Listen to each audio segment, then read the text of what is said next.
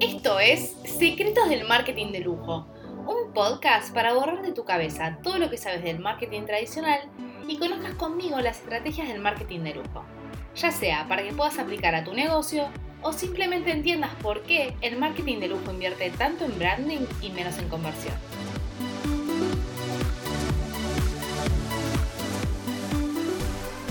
Hola, soy Vicky Chazal y bienvenidos al tercer episodio de este podcast, donde vamos a ver tres niveles del lujo, la diferencia entre la historia y el storytelling y la historia de Coco Chanel y Karl Lagerfeld. Como bien fui contándoles en el primer programa y también en mi cuenta de Instagram, en el lujo nos encantan las pirámides y creo que podemos utilizar ese recurso para casi todo.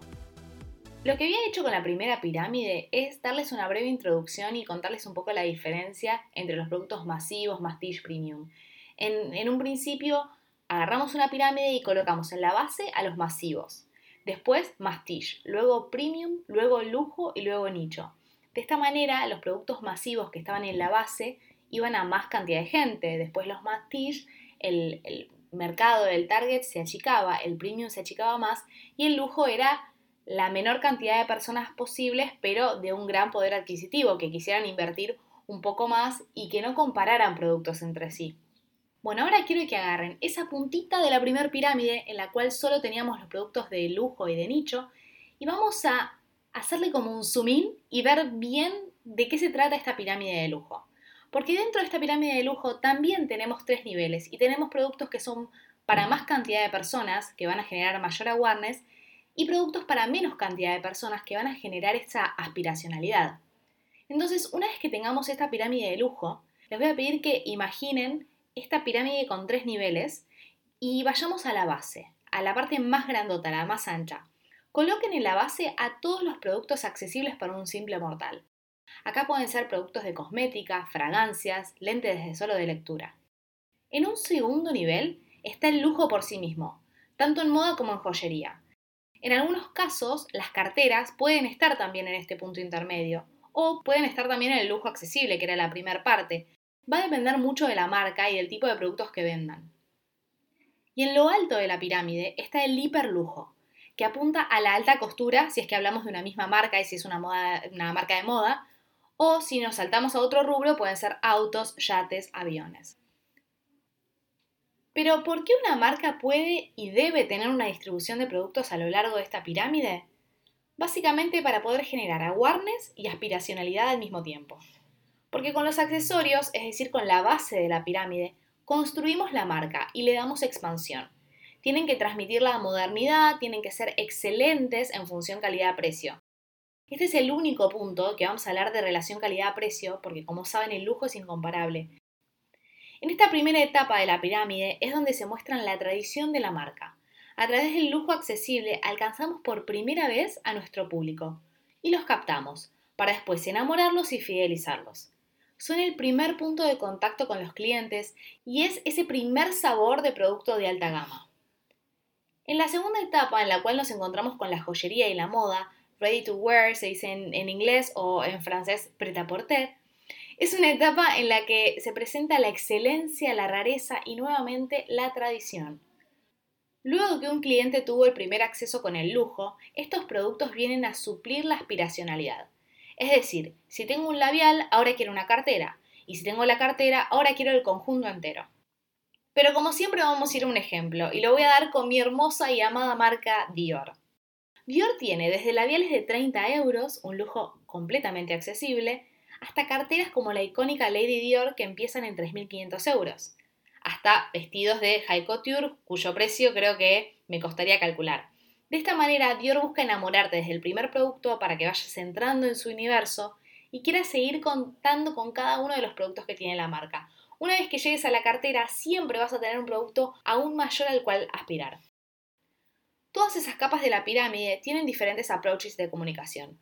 Porque no es lo mismo promocionar una fragancia de 180 euros que el vestido de novia que usó Chiara Ferragni con Fedes. Lo único que tienen todas esas capas en común en cuanto a la comunicación es el PR. El PR, la prensa, el pay media, que básicamente son todos sinónimos dentro de, este gran globo de PR es el corazón de tu marca de lujo. Todos los productos accesibles de la base de la pirámide se comunican a través de publicidad masiva y promoción en locales. Es acá cuando se empapelan las calles de tu ciudad con la fragancia nueva de Loewe o los lentes de sol de Chanel. En segundo lugar están los celebrities, Instagramers y la publicidad online, para que ellos vayan usando los productos y viviéndolos. Obviamente sin adueñarse de la marca, ya que desde el lujo no queremos generar un efecto George Clooney con Nespresso. No queremos que una marca de lujo esté asociada a un único celebrity, porque eso es muy peligroso para su historia. En tercer lugar viene la publicidad impresa, aunque ahora menos popular, pero el lujo sigue teniendo su espacio en revistas de nicho. Y por último, el top de la pirámide se comunica en desfiles, shows de arte, eventos de caridad y eventos de nicho. Pero ahora quiero volver a la parte de construir una marca alrededor de un celebrity. Usar estrellas para promocionar productos de lujo es extremadamente peligroso. Una marca de lujo es deseada por las estrellas, de la misma manera que las estrellas son deseadas por los periodistas y los paparazzi, que buscan sacar una nota o algo de ellos. Como ya mencionamos, al hablar antes de la relación típica de la marca de lujo con sus clientes, esta marca tiene que respetar a las estrellas, pero al mismo tiempo debe dominarlas, incluso a los más famosos. Por ejemplo, si Jaguar necesita de los servicios y de la imagen de cualquier estrella, pongámosle Tom Cruise, eso equivale que la marca necesita parte del estatus de ese actor para sobrevivir y admitir que no tiene personalidad propia. Si una marca se adueña de una estrella, sería un gran error de estrategia, ya que le da una vuelta a esa relación. Solo la dominación de la marca, que está por encima de todo como un dios, es aceptable, y no debe comportarse como cualquier simple mortal. Si las celebrities se utilizan para promocionar el producto de lujo, el estatus de este último se reduce al de un mero accesorio. Por eso no les debe parecer raro que, por ejemplo, una misma celebrity que promociona joyas, por ejemplo Cara de Levine con Dior, puede promocionar el último lanzamiento de Puma. Es posible que tengan que firmar un acuerdo de confidencialidad que evite trabajar con la competencia directa. Pero no debería haber acuerdos que soliciten la exclusividad absoluta de la celebrity, porque eso significaría estar súper atados a esa persona o personaje. Para crear una marca de lujo hay dos caminos, a través de la historia y a través del storytelling. A través de la historia se crea valor, se muestra el extremo de calidad del producto a través del culto y de la herencia. ¿Pero por qué? Porque la herencia no se puede comparar. La historia es tan fuerte que es única. La historia es naturaleza en estado simbólico, rinde lealtad regular al legado espiritual de su creador. Acá es donde los mitos son creados y se mantienen. Es la encarnación del nuevo creador para resaltar el espíritu original de la marca. Siempre vas a recordar la relación de Coco Chanel con Karl Lagerfeld. Y si no lo recordás, quédate atento, que ahora te cuento un poco más de esa historia. Otro modo de crear valor de marca es a través del storytelling, originado en Estados Unidos. Porque si no tenés una historia, debes crear una historia. La tienda es el principal impulsor de esa historia y encarna una atmósfera genuina de branding. Es la casa de la marca, es donde vivís la experiencia y donde tenés el contacto humano con la mano del creador. Es también donde podés llevarte las desilusiones si no cumple con tus expectativas. Si bien este ejemplo que voy a dar no es lujo específicamente, el ejemplo más claro de esta vertiente de creación de marca a través del storytelling es Disney. Si querés que vayamos a una marca de lujo, pensemos en Tiffany. ¿Tiene real una historia encarnada en la marca o es más el storytelling de ella? Y por ejemplo su participación en películas como la de Audrey Hepburn. Bueno, yo les prometí hablar de Karl Lagerfeld y Coco Chanel, así que acá vamos con su historia. Todo comenzó con un niñito alemán nacido en 1933 en el seno de una familia noble en un pequeño pueblo de unas 4.500 hectáreas en Alemania. A los 20 años se cansa de tanta granja y decide mudarse a París, en busca de un futuro a la altura de sus expectativas. Tras dos años en la capital francesa, Karl ya ubicó bien quién podría ser su rival. Nada más y nada menos que un joven diseñador argelino llamado Yves Saint Laurent. Juntos, o más bien separados, compartieron el podio del premio internacional World Secretariat, Yves como ganador del primer y tercer puesto en la categoría de vestidos y Carr en el primero en la categoría de abrigos. Esto le dio el pie perfecto para comenzar su carrera como asistente junior en Pierre Balmain, una de las firmas de alta costura más prestigiosas del mundo. A los pocos meses lo ascendieron directamente a ser el aprendiz directo de Balmain, aunque él detestaba un poco ese apelativo, decía, no nací para ser asistente.